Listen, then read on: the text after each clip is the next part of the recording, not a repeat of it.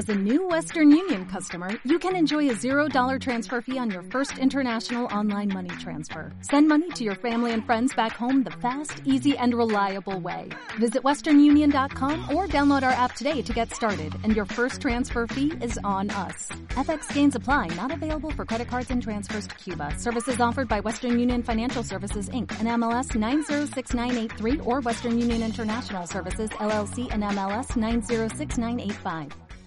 Versículo 34 de este capítulo 16 dice, Esto tendréis como estatuto perpetuo para hacer expiación una vez al año por todos los pecados de Israel.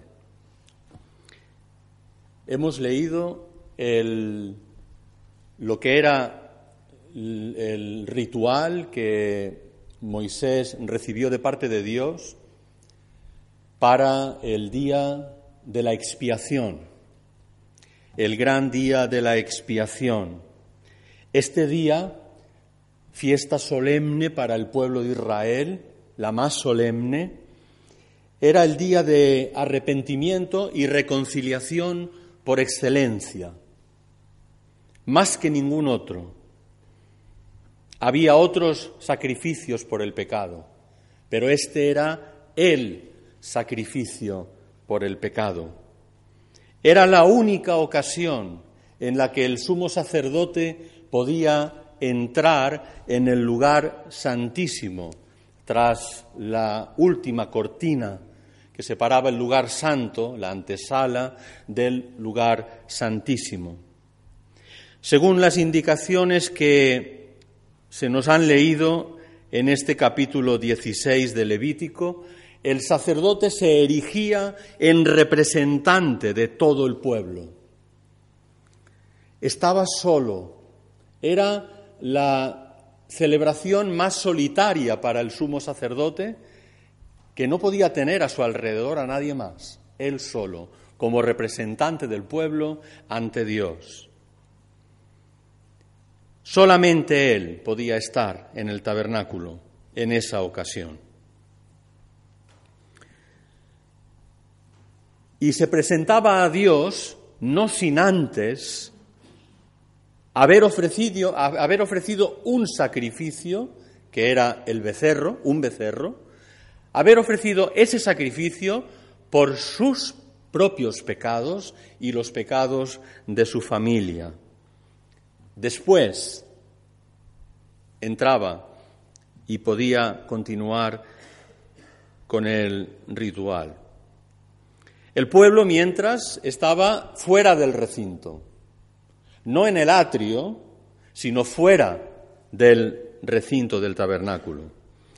Y era allí, a las puertas del tabernáculo, donde se echaba suertes y se decidía entre los dos eh, chivos expiatorios, uno de ellos iba a ser el chivo expiatorio, el, otro iba a ser sacrificado, entre estos dos machos cabríos que se presentaban, se echaban suertes, uno era para ofrecerlo en sacrificio y el otro se decidía era el que iba a ser enviado al desierto.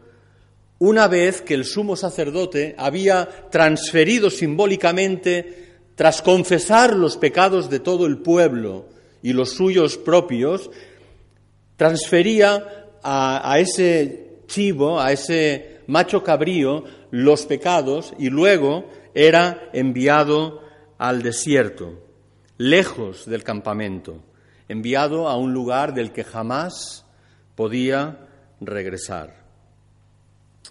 Yo sé que habitualmente cuando leemos acerca de sacrificios, cuando leemos estos rituales que nos resultan extraños, sentimos que se trata de algo muy alejado de nosotros, que, que, dista mucho, que nada tiene que ver con nuestra situación. Tanto temporal como culturalmente, nos parece que está a una infinita distancia de nosotros. ¿Qué interés podría tener Dios en los becerros, los machos cabríos, los sacrificios, el incienso y toda la parafernalia que rodeaba la celebración de esta festividad. La respuesta es ninguno. Ninguno.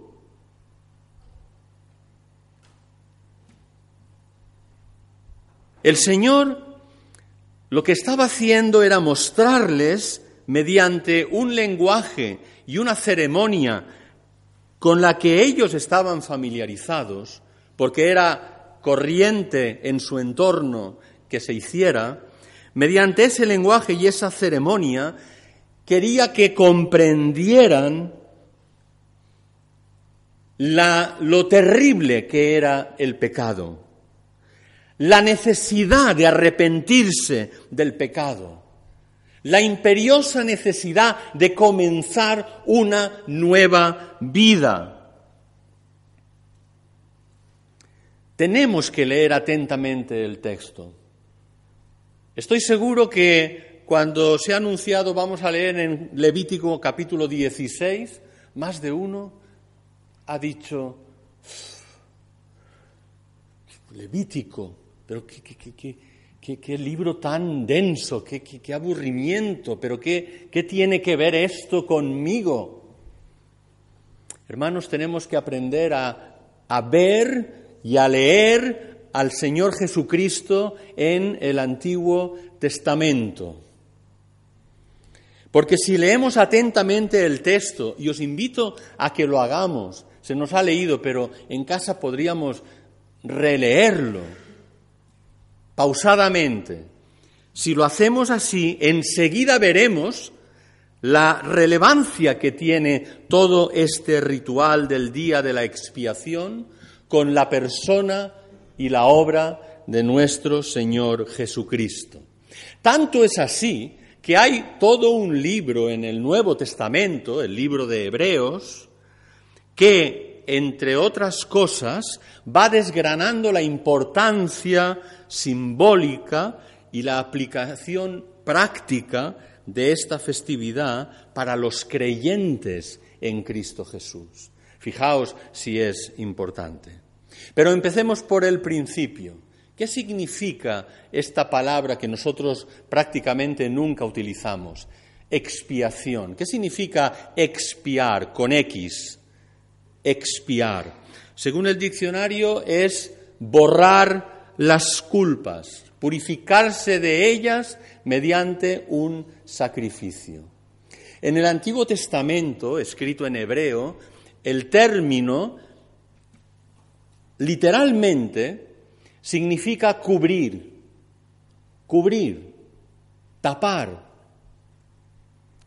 Y entre los términos derivados de este verbo, del verbo expiar, de donde también viene el sustantivo expiación, de entre ellos está lo que en la Reina Valera de 1960 se traduce como el propiciatorio y que la Reina Valera de 1909 traducía como cubierta, porque en realidad se trata la palabra se deriva de ese verbo y se trataba de la cubierta, de la tapa del arca de la alianza.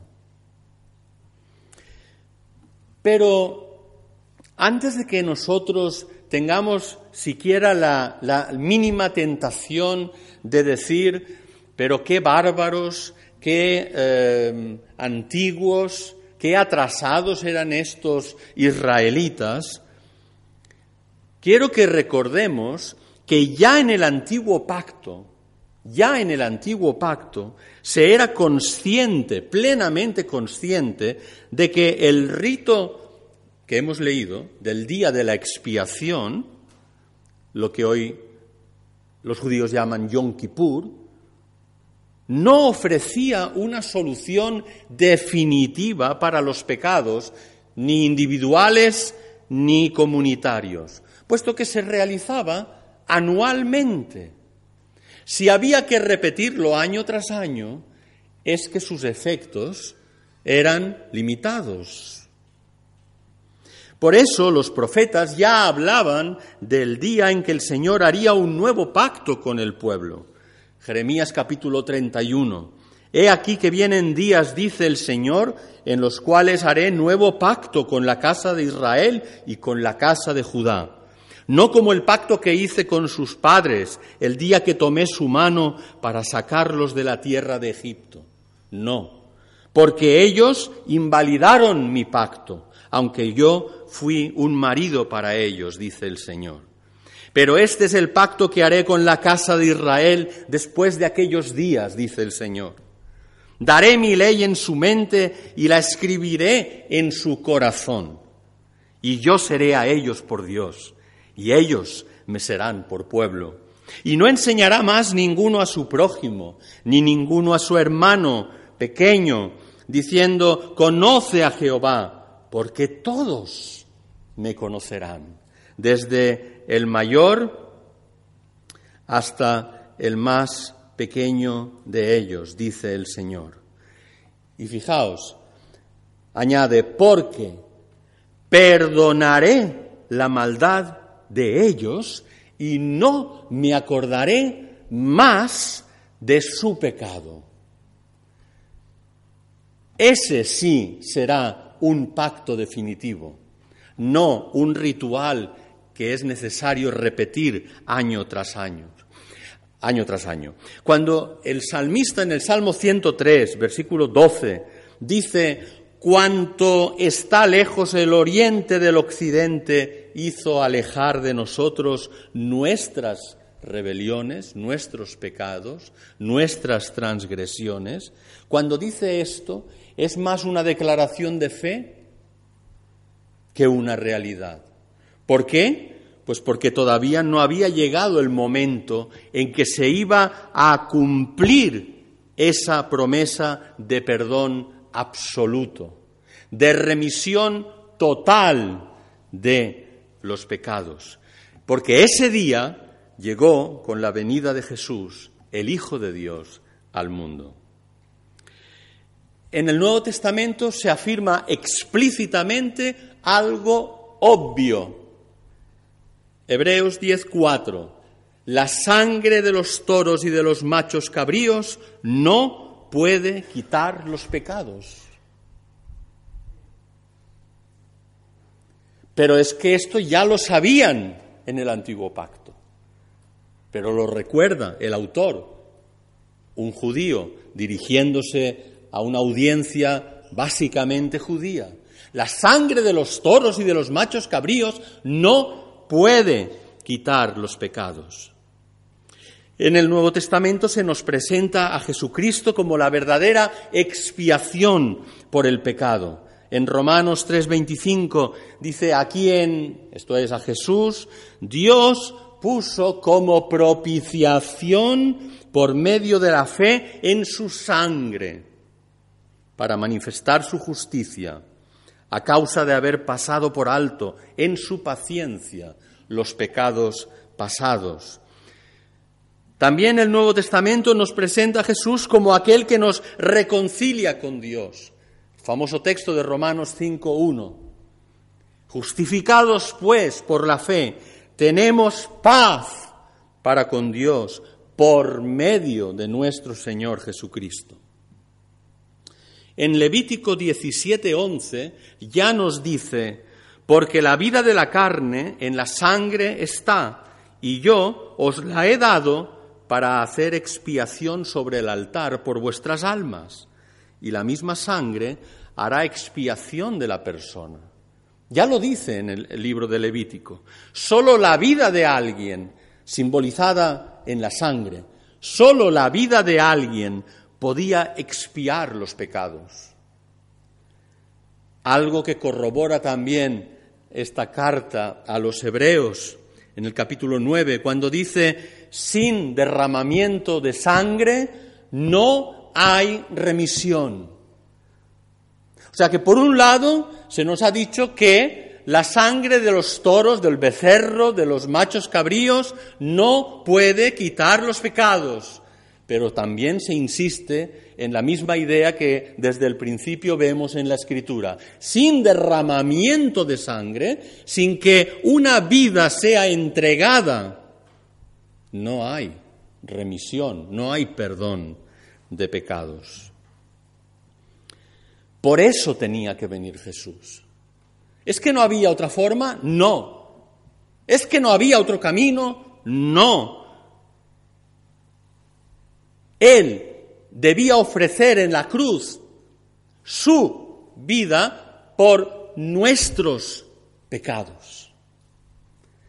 Primera de Pedro nos dice, Cristo padeció una sola vez por los pecados, el justo por los injustos. ¿Para qué? Para llevarnos a Dios. Algunas de las cosas que podemos recordar en torno a la expiación de nuestros pecados en el Nuevo Testamento. en primer lugar, que Jesús vino al mundo con ese propósito, para ser sacrificio, el sacrificio por nuestros pecados. Esa era su misión. Nació para eso, se encarnó para eso, vivió para eso y murió cumpliéndolo completamente. Hebreos 9 dice, el cual mediante, el cual se refiere a Jesús, el cual mediante el Espíritu Eterno se ofreció a sí mismo sin mancha a Dios. También dice en la carta a los Hebreos, el cual siendo el resplandor de su gloria y la imagen misma de su sustancia, quien sustenta todas las cosas con la palabra de su poder, habiendo efectuado la purificación de nuestros pecados por medio de sí mismo, se sentó a la diestra de la majestad en las alturas.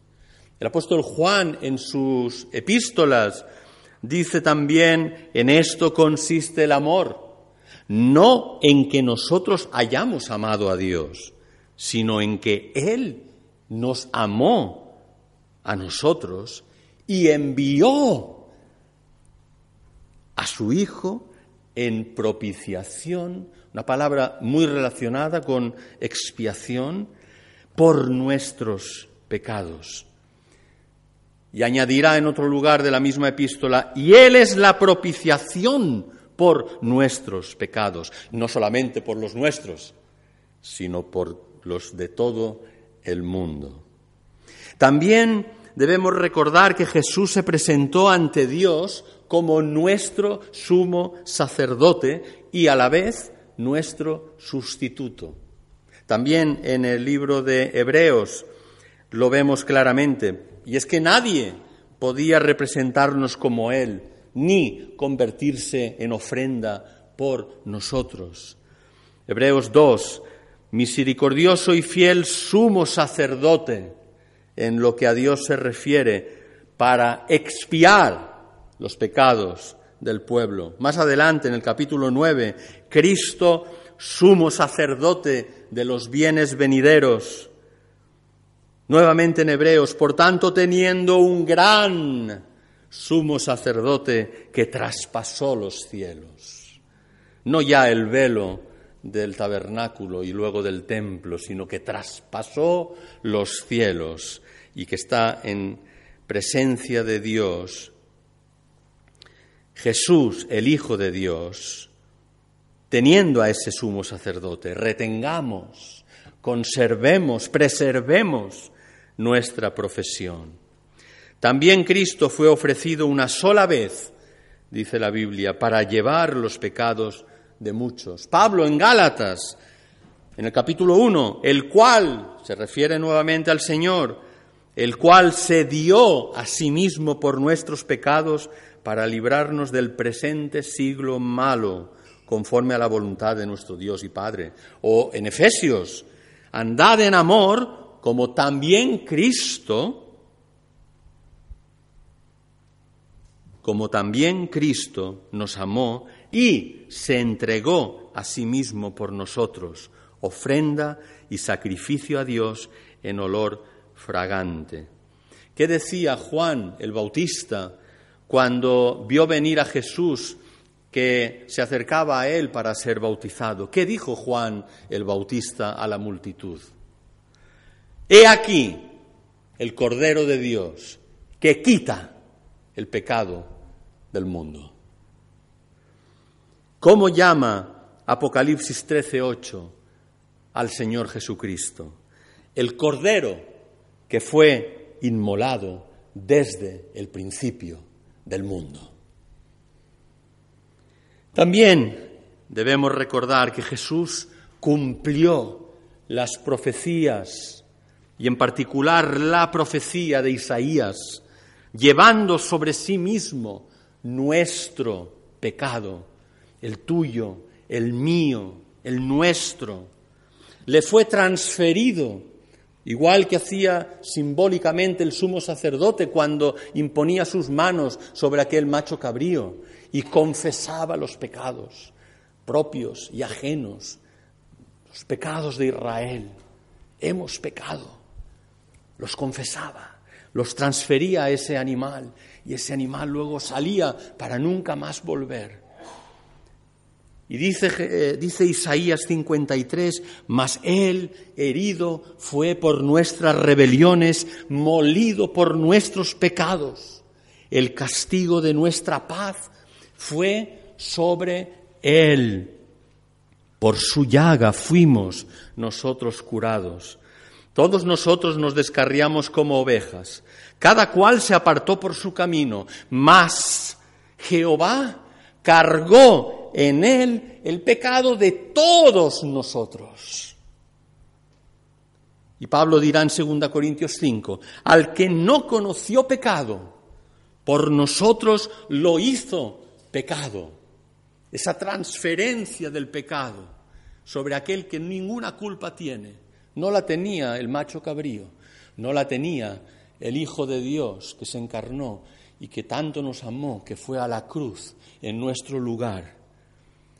Al que no conoció pecado, por nosotros lo hizo pecado, para que nosotros fuésemos hechos justicia de Dios en él. Nos fijamos también que Jesús fue sacrificado, en este caso crucificado, fuera del campamento y allí sufrió el escarnio. Nos dice Hebreos que los cuerpos de aquellos animales cuya sangre a causa del pecado es introducida en el santuario por el sumo sacerdote, y lo hemos leído, son quemados fuera del campamento. Por lo cual también Jesús, para santificar al pueblo mediante su propia sangre, padeció fuera de la puerta, fuera de la ciudad, en el Gólgota, en el monte Calvario.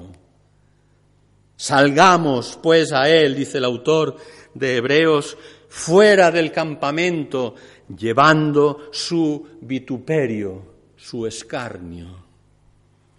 Y por último, el día de la expiación se repetía todos los años, todos los años.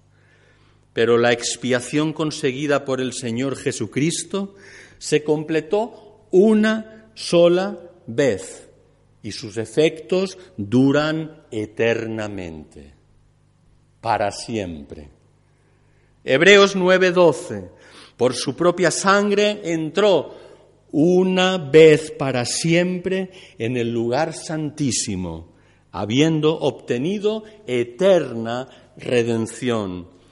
Hebreos 9:26, ahora en la consumación de los siglos, se presentó una vez para siempre por el sacrificio de sí mismo para quitar de en medio el pecado Hebreos 10, 12. Pero Cristo, habiendo ofrecido una vez para siempre un solo sacrificio por los pecados, se ha sentado a la diestra de Dios.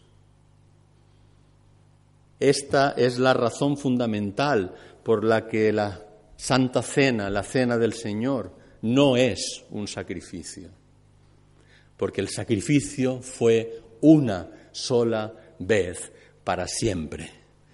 Si recordamos, sí es su memorial, pero no es un sacrificio, ni cruento, ni incruento, ni de ninguna otra índole, porque el sacrificio ya está hecho.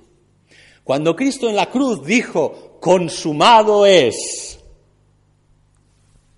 ya está, ya no hay más.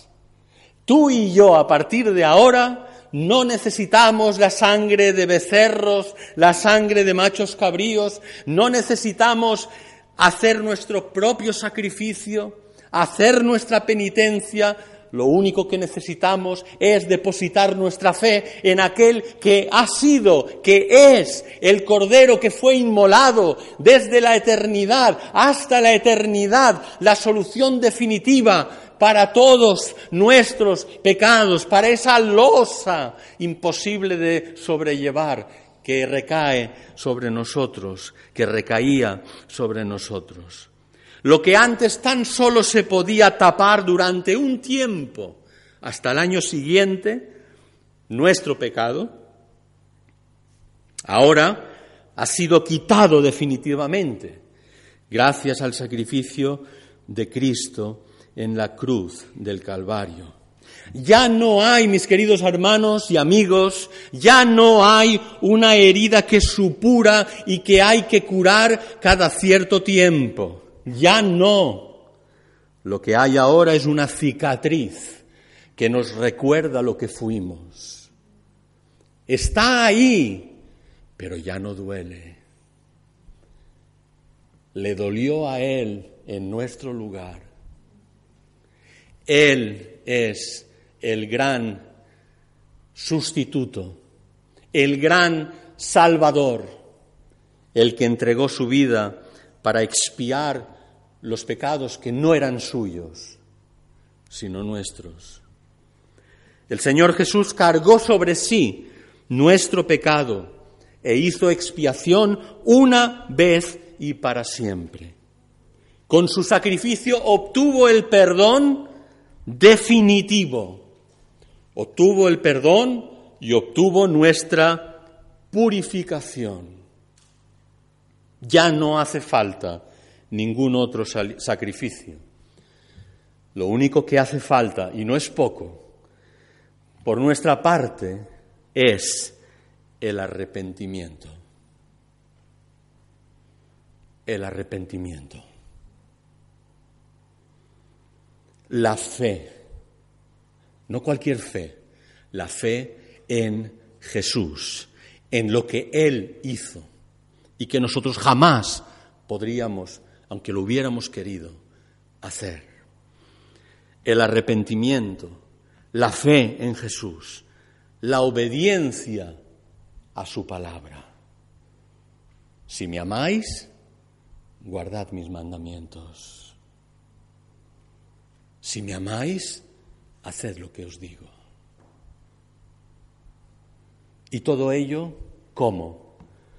con nuestras fuerzas, con nuestras buenas intenciones anuales, de primeros de año, cada año, a lo largo de nuestra vida? No.